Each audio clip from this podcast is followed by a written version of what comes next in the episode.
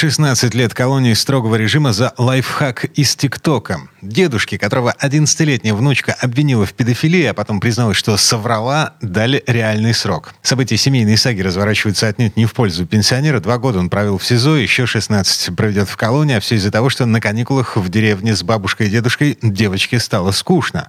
По рекомендации из соцсети она притворилась, что дед ее домогался. В подробностях этой шутки неудачной шутки разбирается Вера Панчакова. Ровно два года назад 11-летняя девочка, которую отправили на лето из Сочи в глухую новгородскую деревню, заявила, что ее дед педофил. Через пару дней она призналась, что все придумала, потому что ей было скучно, и она хотела домой. С последствиями такого обвинения семья боролась все это время и так и не выиграла дело в суде. Как разворачивались события, с нами делится бабушка девочки Татьяна Челокян. 6 на 7 в ночью, даже уже после полночи его забрали, деда у меня, да? Угу. А седьмого вечером ему уже предъявили обвинение, уже эту 132 статью.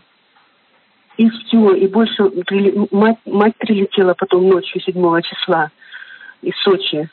Угу. Она 8 числа матери уже призналась, что она оговорила, это Лена Сноха поехала в милицию, чтобы э, ну, сказать, на словах она, она сказала, слушать ее никто не стал.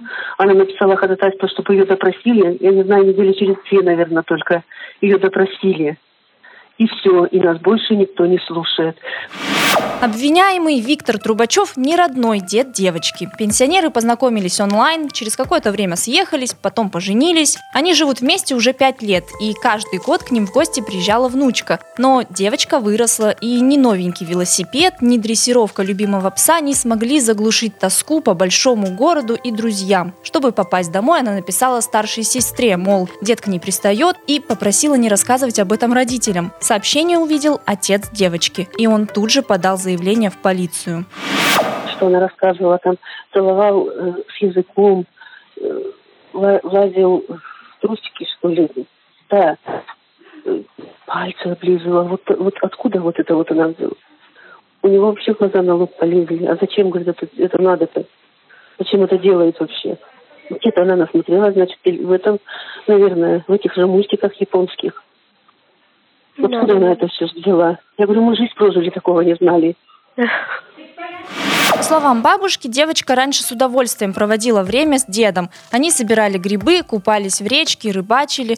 В деревне внучка ни на шаг не отходила от него. Они вместе пилили дрова, строгали деревяшки. Соседи тоже отмечали, что мужчина с девочкой хорошо ладит.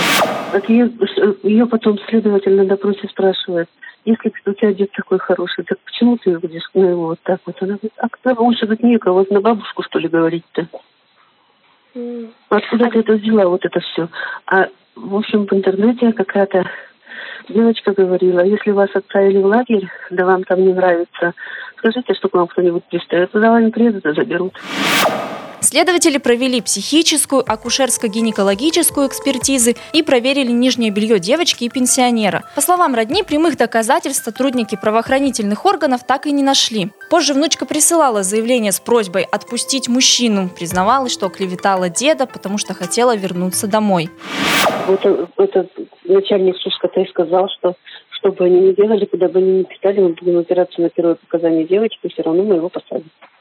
Вот и все. Я не знаю, или они им повышение за это дают, или им звездочки какие-то, или премии, или что.